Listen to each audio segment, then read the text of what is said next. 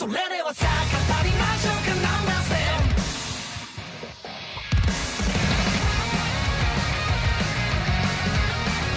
Fala, mestres, beleza? Thunder aqui, sejam bem-vindos ao nosso Chá de Trovão, o seu podcast semanal para falar dos animes da semana. Esse episódio foi gravado ao vivo em nossa Twitch. Se você quiser acompanhar as gravações, entrem no link aqui na descrição. Então é isso, preparem o seu chá e vamos lá.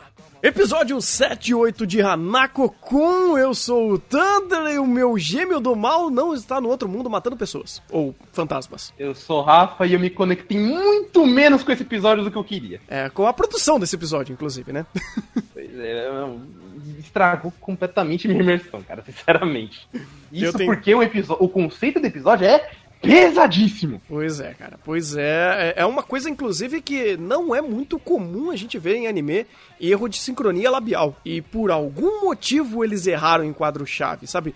Ah, eu, eu sei que é meio detalhes pensar em algo assim, só que é muito pesado. É muito pesado errar em algo tão bobo em um momento tão denso. Se fosse um momento de transição de cena, ou um momento, sabe, mais leve, beleza, mas cara, você esquecer ou errar em um momento tão chave, sendo que é, Hanako-kun é lembrado que é, por, por fazer o PowerPoint é, por maximizar né, o efeito PowerPoint da obra, não pode errar. Não pode errar em sincronização de lábio. Ainda mais quando você percebe que o problema não foi do diretor de som. Porque se você pega as falas nesses momentos que tem a falta de sincronia, elas começam no tempo certo. Mas por algum motivo a fala continua. E não é como se, tipo, ah, é, sei lá, meio segundo de timing. Não. É um, dois, a um a dois segundos focando na tela. Sim. Então é como se, tipo, é, fizeram o tempo e só que faltou o tempo de produção do episódio e tiveram que enrolar. Porque sim,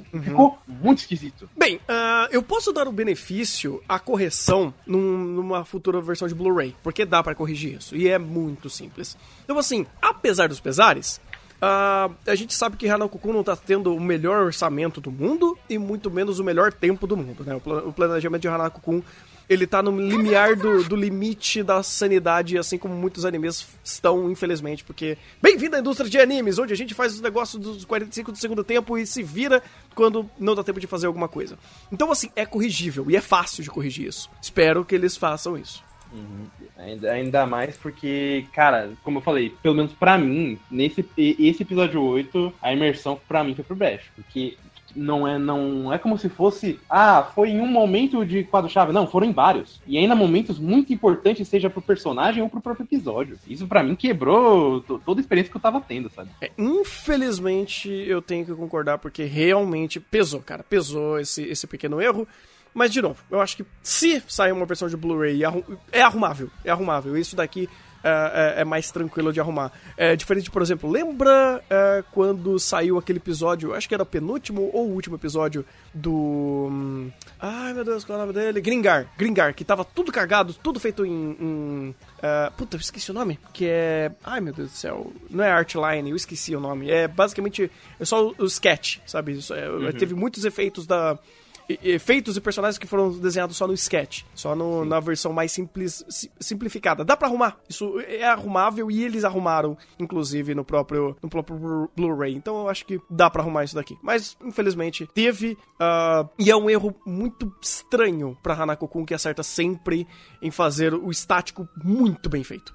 Pois é, eu fiquei bem decepcionado nesse quesito. Apesar de que tanto o 7 quanto o 8, principalmente o 8, tiveram ótimos momentos do próprio roteiro. Sim, sim. Ah, inclusive, eu gostei muito desse episódio 7 e 8, porque ele deu uma curva interessante na história. É, ele, ele pegou a gente até de- de um pouco desprevenido do que ele quis fazer nesse episódio 7 e nesse episódio 8. O que acontece no episódio 7? O episódio 7, ele meio que dá a curva e tira o peso do roteiro da Nenê e joga no Cole. E isso é bom, porque você tá jogando um outro personagem que sempre teve ali, mas ele nunca teve muita relevância pra, pra narrativa por, por um todo, sabe? Ele simplesmente foi en- entrou ali, sabe? Ele entrou. E quando ele vira ah, meio que o protagonista do episódio, onde o, o roteiro começa a andar de acordo com a visão dele sobre a situação, eu acho que dá um, um teor, muito, um tom muito legal pra própria percepção da narrativa, porque aí é um outro âmbito para ver a situação que está rolando, que não é da não é sobre a perspectiva da Nenê, mas é a perspectiva do Cole. E isso é legal porque gera primeiro um dinamismo para a própria narrativa, para o personagem que está sendo utilizado como protagonista ou personagem principal da trama naquele momento. Ele dá uma percepção legal para trazer um personagem que uh, antes não era tão elaborado. E também a gente tem um tato diferente da percepção do que uma outra personagem está sentindo, que não é em primeiro plano dela. Então a gente tem uma percepção da, do que a Nenê tá, tá sentindo pelo Cole. E o fato dele agir, ele realmente se preocupar e fazer a ideia do Dunnets e tudo mais, e amarrar com a ideia do de, dele também estar se preocupando com, com o Hanako, faz uh, uma dinâmica muito interessante que uh, mostra como, como a Hanako Kun tem um roteiro muito bem pensado nesse sentido, porque se era para mudar e dar uma guinada na vertente da visão que ele poderia fazer ali, ele fez. Ele, ele nunca precisou mostrar o Ko. Ele poderia trabalhar o Ko do, desse, desse sidekick da, daqui pro infinito. Mas não, eles pegaram esse episódio 7 e 8 pra falar sobre ele, é, usando um te o, o, tempo correto para fazer essa quebra de, de, paradigma de visão e feito da forma correta para você uh, dar o tempo de respiro para outros personagens, para você não ter que ficar acompanhando necessariamente todo o passo a passo do procedimento dele ou melhorar a dinâmica de como você tá absorvendo a história daquele personagem naquele momento. Então, quando eu vejo isso nesse episódio 7, principalmente, e no 8, que é basicamente uma recorrência disso, uh, uma conclusão disso, eu, eu vejo quanto o roteiro de Hanako-kun é muito bem pensado e muito bem planejado, inclusive. Uhum. É, vê principalmente no episódio 7, porque uh, eles não utilizam só o arco de transição, o episódio de transição, né, para fazer um, um pequeno respiro. Eles aproveitam para pegar todo, todo o embasamento do, do que a Nene tá pensando e dá, dá ela esse ponto de relaxo e, e aproveita para ter uma interação com o Cole, que tem pouco, querendo ou não. Uhum. Então, quando a gente, como a gente tá, uh, além de passar o bastão pro Cole e a gente começar a ver mais do lado dele, a gente tá. É, a gente aproveita e vê umas dinâmicas diferentes dentro, entre os próprios personagens. Isso torna até o próprio Cole hum, é, menos descartável e até menos irritante do que ele, ele era no início. Uhum. Ele não vira só um Zenitsu da vida. É. Uh, e mostra que ele tem uh, mais cartuchos para queimar. Porque o próprio Cole no começo ele foi simplesmente jogado. Ah, e eu apareci. E eu sou só o alívio cômico. E quando você começa a mostrar que esse personagem não é o alívio cômico, ou não é só isso, e joga inclusive uma questão muito legal que permeia bem o que está sendo discutido na obra agora, que é o tato que uma pessoa tem que ter, um, um ser humano vivo, com o mundo espiritual. Primeiro, de uma visão da Nenê, que ela tá plena, completamente confusa quanto aos seus sentimentos, e ela não tem, digamos assim, uma. Uh, nenhum tipo de vínculo necessariamente obrigatório com o mundo espiritual. Ela só vê né, essas criaturas e ela tá mais denso nesse meio por causa que ela se preocupa com o Hanako. Mas o Kou, ele vem de uma linhagem de exorcistas. Então, o, o, o ele pensar sobre e o seu comprometimento com esse mundo e a sua visão e postura quanto a esse mundo faz todo o sentido dentro do contexto da obra. Então, trazer esse personagem que antes, é, bem, ele só existia e era uma piada, só que o contexto dele é muito mais importante pro contexto da obra, porque tá correlacionado diretamente com o contexto de fato onde o anime tá passando, é interessante mostrar ele. E mostra que esse personagem não é só um, um alívio cômico ali. Então, de novo, mais um acerto pra Hanako-kun. Uhum, principalmente em questão de, de dinâmica, sabe? A própria, a própria lógica que a gente faz pra Hanako-kun e Gon Kamui de saber dosar bem o, os tons de, de comédia e parte séria, fazer com que eles sejam, eles tenham sentido dentro da própria obra e transitar entre eles muito bem. A própria parte do episódio 7 das rosquinhas era uma grande comédia, era bem divertido, até o próprio diálogo do Cole com o irmão dele, onde a coisa fica mais pesada. E, é, e faz sentido ficar mais pesada naquele momento. E é um diálogo coerente, interessante. Eles sabem sabe mexer realmente muito bem nesse sentido. Uhum, uhum. E vai e volta, né? Ele, ele adora ir e voltar. Uhum. Ah, o episódio 8 com o Mitsuba, então? Nossa, cara. Meu Deus, aquele episódio 8 é, é absurdo. Porque ele vai, ele ele vai e não volta. Ele volta nos 45 do segundo tempo, na, na cena pós-crédito, que é aqueles trechinhos de, de Forcoma. Aí ele quebra de novo, você dá risada, você fala, vá pra puta que pariu. Eu não acredito que ele fez isso. Sério, ele vai, mata o personagem, não volta, tipo, ele não gera piada com isso, ele passa o encerramento, você, tipo, meio puta, cara, que merda, né? Aí ele vai lá, o, a tirinha forcoma, você dá risada de novo e, e zoa o fato dele, dele ser meio bichona. E você fala, meu, só, só Hanako-kun pra fazer um negócio desse, sabe? Não, não é que só ele faz isso, mas uh, é poucos animes que tem esse, esse tato para fazer isso, como por exemplo Golden Kamuy tem, sabe? Só que Golden Kamuy, por essência, é mais dedo no cu e gritaria. Hanako-kun não, sabe? Ele, ele, é muito mais... Ele é mais, muito mais contido dentro uh, da, da, da, das suas próprias bases é, malucas, vamos dizer assim, porque ele é só uma comédia despretensiosa. Tem Camuia, dedo no cu e gritaria total. Então, a, é, o, o, a, a roleta do aleatório tá rolando a todo momento, você literalmente não sabe o que esperar. Aqui não, ele, você meio que sabe o tom que, o, o tom que você vai esperar, mas você não sabe o como isso vai ser apresentado e o que vai ser apresentado. Então, é, é diferente de Golden Kamuy nesse sentido, mas é bem parecido na forma que ele brinca com o seu tom. É, tanto que você falou bem, o, o, como e o que é muito inesperado mesmo que você saiba que vai acontecer. Tanto que o, o próprio, a própria história do próprio Mitsuba é, é uma história que, você, que é, bem, é bem embasada dentro do próprio mundo, só que você não espera o nível de conexão que isso tem com o próprio Kou, com a, a própria relação desse, desse, desse Hanako a mais que nós temos, com esse clube de rádio da escola. É tudo tão centradinho e, e, e bem montado que você não encontra uma falha é, muito grave por enquanto, porque o que, o que pode ser uma falha é o que o roteiro não explicou. Por exemplo, a própria, o que, a própria conexão do, desse Hanako com o, o, o Hanako que a gente conhece. Então, são coisas que a gente pode esperar e,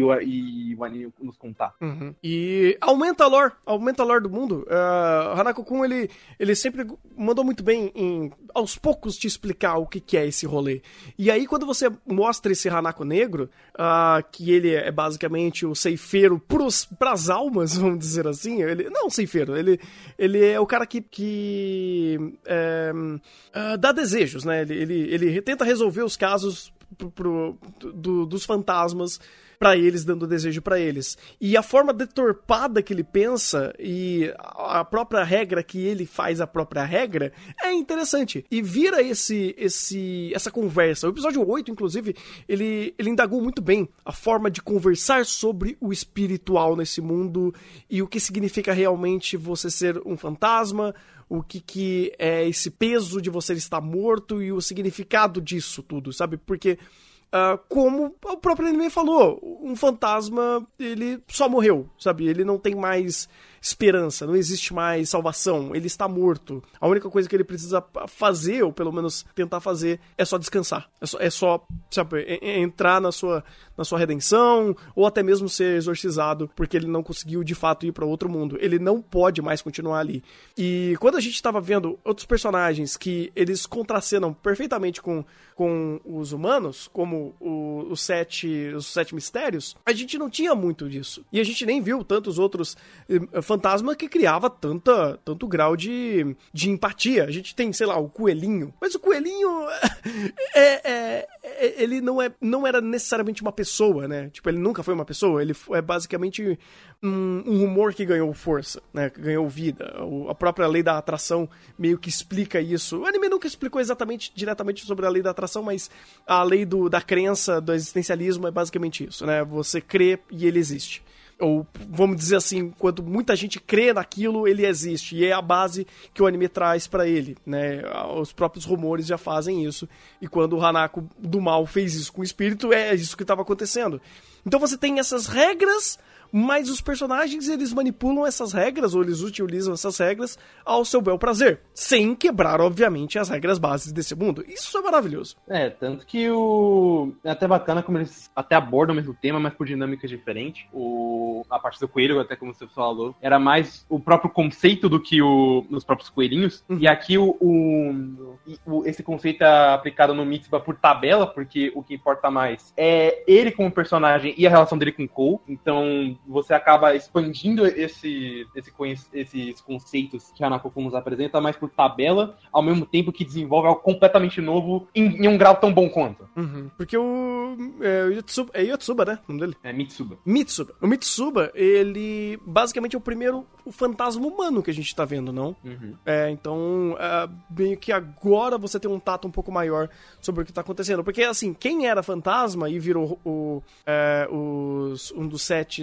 Não é Guardiões, meu Deus, esqueci o nome. É Mitos? É sete mistérios. Mistérios. Os sete mistérios da escola, eles meio que criaram essa, essa liberdade de agir. O, pró- o próprio professor, eu, eu não lembro se ele, chegou, se ele morreu ou não. Ah, pelo que ele dá a entender, mesmo quando ele tava com o Hanako, ele ainda era, era um mistério. Já era parte do mistério. Hum, tá, então ninguém sabe, esse cara só existe. É, por enquanto ele só. É, por enquanto, pelo menos, ele sempre esteve lá. Entendi. É, faz sentido. Então, é, assim, é uma dinâmica diferente do que a gente foi apresentado agora, né? Ah, então é interessante. É interessante a gente ver tudo isso e como a obra, inclusive, apresenta esses conceitos pesados. Porque, cara, o que ele fez com o Mitsuba, meu Deus do céu, cara. Meu Deus. Visualmente foi muito pesado. Conceitualmente foi muito pesado. E pegando da premissa da- do existencialismo, né, do crer pra ver, quando ele começa a manipular e quebrar esse personagem e explicando que ele pode fazer isso, porque ele, ele fala, ó, você- vou te dar o desejo, mas é aquele desejo caótico. Eu- eu- vou- vai, ser, vai ser realizado, mas vai ser realizado ao meu bel prazer, né? Então fica realmente ah, esse essa questão de, putz, a regra tá ali, a regra é clara, e eles podem manipular essa regra, ah, não quebrando a regra, mas usando a regra a favor deles. Uhum. Tanto que o. é, aliás, visualmente esse episódio mandou muito bem, porque eles em nenhum momento tocam no fato de como o Mitsuba morreu. Você vê pelos, por simples cortes de câmera, onde eles focam em momentos do seja do cachecol dele, da nuca dele, que tinha uma, uma marca. É, sabe, não precisa. A gente não precisa saber como ele morreu. Você só precisa saber que ele morreu e ele tem sequelas disso, mas o que importa é o, o desejo desse personagem. E é muito maravilhoso como o Hanako Negro ele li- literalmente manipula ele, mas é, pelo desejo de, ah, esse é o seu desejo. Você não especificou como que é esse desejo, então eu vou cuidar dessa parte. Uhum. E soa um pouquinho de provocação. Eu, eu vejo muito como provocação o jeito que o Hanako Negro fez. Porque ele não precisava. Ele não precisava fazer necessariamente tudo que ele fez. Só que esse que caótico dele e esse que em. é- é- Ele, ele é meio, ele é meio obcecado pelo próprio Hanako. Então, meio que ele ser mal por ser mal, vamos dizer assim, ou fazer coisas más é, pela própria existência e, e essência dele. É interessante, é interessante, deixa esse mistério no ar, e ainda mais porque, como ele falou, foi o próprio Hanako que matou ele. Então fica meio tipo, porra, é uma vingança, ah, eles são irmãos gêmeos, ele é uma parte do próprio Hanako, ah, então ele meio que fazer isso pra provocar e ser esse agente do caos, ele faz sentido, faz sentido e não soa meio que maniqueísta, forçado ou coisa do tipo.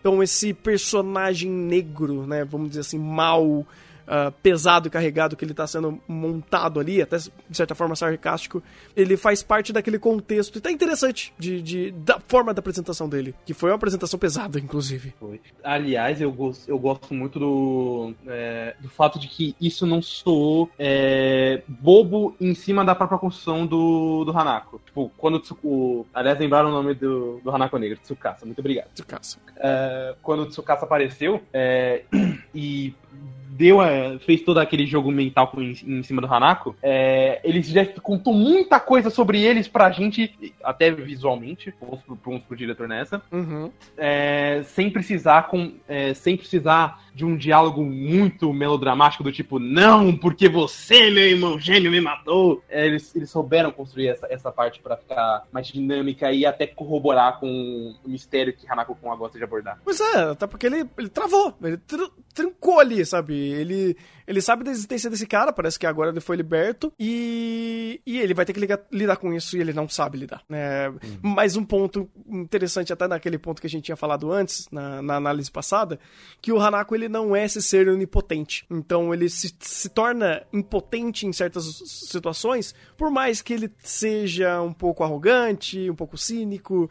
É, tem momentos de quebra. Ele, ele não tá controlando toda a situação a todo momento. Então, é mais um ponto pra corroborar nisso. Sim, eu, eu acho até que a, a principalmente a forma como ele gosta de abordar o, o próprio mistério em si, os próprios rumores, ah, de forma muito variadas, sem ficar só naquele é, estereótipo de mistério qualquer que é ah, não só anime, mas muitas obras por aí gostam de, de se focar. Então ele, ele puxa um mistério mais, mais comédia, um, um mistério melancólico, um mistério é, que o, não importa o próprio mistério, como o, o da biblioteca, mas sim o, o que ele nos quer apresentar. Aqui, no caso, foi um mistério muito mais é, não só pesadíssimo de conceito, mas também de, é, de desenvolvimento de personagem, no caso do Cole. Uhum. Ele, ele, ele sabe ah, manusear esse, esse tipo de, de narrativa muito bem. Uhum, uhum. E escolher bem as palavras. Eu, eu gostei muito do roteiro desse, desse, desse episódio, ah, principalmente das escolhas co- muito boas de diálogos. É, ele sabe dar um tom muito pesado e melancólico para os momentos certos, Ah, não só visualmente, mas também sabendo usar as palavras certas no momento certo. Ah, até como ele, quando, por exemplo, o Hanako tem que literal, tipo, terminar de matar o Mitsuki, ele escolhe bem palavras. Ele sabe deixar aquele negócio ah, pesado em texto e contexto e visual, em produção. Esse, esse episódio em si, cara, é, tirando esse problema de sincronia de lábio, ele foi insano em produção e principalmente de direção, porque é muito difícil quando, por exemplo, ele, ele basicamente ele destrói, ele, ele causa, né, aquele ferimento mortal no Mitsuba ah, em 10 minutos de episódio, né, tipo, um pouco menos antes da metade. Então ele cria um momento denso, da metade até o final do episódio, e esse momento é respeitado. Os únicos momentos de quebra que ele tem pra tornar um um pouco mais engraçado ou fazer uma, uma, quebrinha, uma quebra é, é, dentro dessa tensão toda é quando o próprio. É, é, qual que é o nome dele? O Hanako Negro? É o. O Tsukasa. Tsukasa. Ah, quando Tsukasa ele faz isso, tipo, ele por ele ser sarcástico tanto quanto, ah, quando ele vai e fica feliz, nossa, Mani, é, tipo, quanto tempo a gente se encontra? Então, assim, a quebra da comédia, ou a quebra, quebra para deixar uma cena mais clara, vamos dizer assim, uma, uma cena mais mais iluminada, mais, mais leve, é quando um outro personagem, que é o personagem que tá causando toda a atenção do momento, faz isso. Então, olha, olha a mudança de paradigma disso, disso tudo. E como ele sempre consegue manter o peso do puta, o Mitsuki tá morrendo, ou ele tá basicamente morto. Então, ah, ele conseguiu manter esse teor é, e ir construindo essa melancolia, essa, essa sensação de perda ao longo dos do, do, do compasso do, do roteiro e até chegar no final e caraca, mano, que fechamento de episódio absurdo. Absurdo, cara. O, o, o- como ele consegue jogar lá em cima o episódio quando ele vai fechar, mostrando a foto e mostrando só o, o, o Cold Bruços na, na cama chorando, velho. Aquilo é pra dar a, cartada final. Aquilo é pra falar, olha, vamos acabar com esse episódio aqui, tipo, quebrando o, o- o- o- destruindo fios, assim, assim, jogando fio lá em cima, e você vai chorar e você vai sentir o peso daquele momento, daquela perda. E ele conseguiu fazer a última cena, a último momento do episódio, o último segundo do episódio, ser o episódio, o, o momento mais pesado de um episódio que já estava extremamente pesado. Então, olha, é poucos diretores que fazem um negócio desse. Pouquíssimos. Sim. Ah, ainda mais. Até porque é, faz sentido, né? Porque todo, toda essa situação tava muito densa e pesada pra você parar pra um momento fio, sabe? Aliás, isso é muita coisa que anime erra, sabe? Olho sensação de perigo, todo mundo vai morrer, mas peraí, porque eu tenho que fazer uma cena dramática com meu colega. Não é bem assim que funciona, sabe? Às vezes você tem que dar esse, essa importância pra situação do quão isso é perigoso. E Hanako-kun fez isso muito bem. Uhum. Eu, eu vou ser um pouco mais chato com esse episódio, em que de direção, porque por mais que o diretor tenha destruído muito bem, teve dois detalhezinhos que me incomodaram de, de direção desse episódio. Hum. Primeiro foi. Teve uma hora que o, o Cole pegou o bastão dele pra, pra tentar atacar o Tsukasa. É, e na, o que acontece com o bastão, pelo menos em, bra- em barulho e, e posição, dá a entender que, tipo, ele tava tentando romper o selo à força. Só que tinha um problema, o Hum. selo que o Hanako colocou no, no cajado. Só tinha um problema, o selo não tava lá. Eu Isso, eu, eu até estranhar, eu acho que deve ter rasgado, deixa eu voltar. Não, não rasgou, não tava ali. Tá. E o segundo foi na cena do finalzinho, mas como foi um detalhe muito pequeno, eu só vou jogar aqui. Que é quando o Cole tá chorando é, deitado na cama, a, a lágrima, quando ela sai, ela não, não parece sair do olho dele, parece sair mais de baixo, próximo da boca. Uhum. Mas isso eu, eu até relevo, porque a construção do, ini- da- do início dessa cena até o final foi tão bem feita que eu, que eu nem vejo como um problema exato. Entendi. É verdade, é verdade, é verdade. Caraca, caraca. É um pequeno detalhezinho aqui, cara. é, tá, é realmente, é, de novo, é, é algo que a gente não espera de Hanako, porque quando você pausa no momento. ah, assim, ele é um stop motion, basicamente. Então, quando ele erra isso, ou erra, ou talvez não acerta tanto, erro de continuidade, animação, coisa do tipo, a gente meio que, que, que, hum, não tenta relevar tanto, porque é esse o ponto forte deles e eles acertam muito. Não tem, não tem como, cara. Se você pausa em qualquer lugar, tem detalhes. Tem detalhes, é coerente, é bem construído, layout de ambiente. Ele tem um- uma, uma segmentação muito boa em fazer a continuidade da obra, então é meio triste, porque eu vejo isso, inclusive, quando ele erra, que ele meio que mostra que deve estar um pouquinho caótico fazer a, pro- a produção do anime. Eles devem estar um pouco atrasado, faltando recurso humano, ou alguma coisa do tipo que fez eles não acertarem naquele momento, né? Porque ah, é uma qualidade tão grande, cara, que a gente vê, sei lá, isso em Sangatsu no Lion só, de acertar um anime PowerPoint. É muito difícil, é muito difícil. Sim. É, tanto que eu, como eu falei, alguns erros como esse do, da lágrima, ou até comentar aqui que o erro do cajado porque eles pularam um arco do mangá. Nesse arco parece que retiram o selo. Não, mas o selo continua Eu- no episódio inteiro, cara. É, mas aí que tá, quando ele some do nada, ainda mais numa cena central, é estranho. É, eu não reparei. Eu, eu- eu acho que eu, eu vi, mas não, não lembro qual parte foi que ele estourou.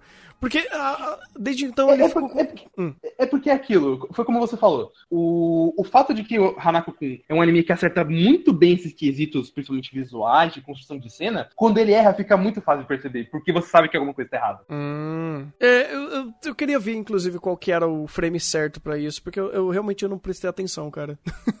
Você acabou de passar aqui na live, foi o momento que ele segurou o cajado e o seu não tá lá. Mas é, comentaram aqui.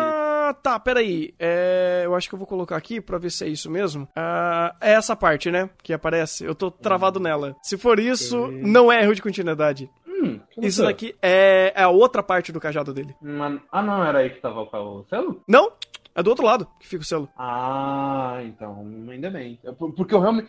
Eu achei que era, até porque eu normalmente, quando eu, eu o cajado, é o, a parte que fica com o selo é justamente essa parte de cima que ele segura. Não, não. É porque a parte de cima, que ele, quando ele usa, é a parte do tridente. A, ba- a parte de baixo é a parte redonda. Então, quando ele tá Ah. usando ele como tridente, a parte de cima, tanto que nessa cena ele fica ali, é, em 16 e 14. A parte do tridente fica pra cima e a parte do selo fica pra baixo. Então não, é, não foi erro de continuidade. né? então, eu, eu- então foi realmente a falta de atenção minha. Porque eu realmente pensei, caralho, e isso era uma coisa até tão chapada do, do próprio anime, como é que eles erraram isso, mas. Né, então, é, pois é, pois é, eu acho que ele pode é, pode ter gerado essa confusão mesmo. Tan- Tanto que eu vou tentar até achar uma outra cena aqui que mostra o cajado dele mesmo, que é, fica mais fácil de ver que tem duas pontas. Tem a parte, inclusive a ponta, a parte do selo é a parte que ele usa como cabo do guarda-chuva. E a parte do tridente fica a, parte que fica dentro do guarda-chuva. E a parte pá, do é. selo, ela é redonda, com, com, aquela, com aquelas argolas. Verdade, verdade. Pode falar, você até colocou uma cena aqui, Uhum. realmente. Então, é, Realmente, é, olha então só, o foi- anime não errou. Ah, ainda bem. A da lágrima eu percebi, hein? De nada, Hanako, de nada. É só porque o, o erro de, de sincronia já foi muito foda pra tu. Pois é, pois é. Mas isso, essa de sincronia não dá pra, pra, pra acertar, não. Inclusive, vou tentar até acertar, é, achar aqui esse frame, pra vocês verem que não é exagero, gente. Mas, enquanto isso, não, não esperem. é, é, tipo, eu vou, vou tentar pular aqui, uma hora a gente, a gente mostra, e, e vocês que estão vendo pelo. pelo. é, é, pelo podcast, eu vou falar o, o, o tempo certinho. Vamos ver se eu acho.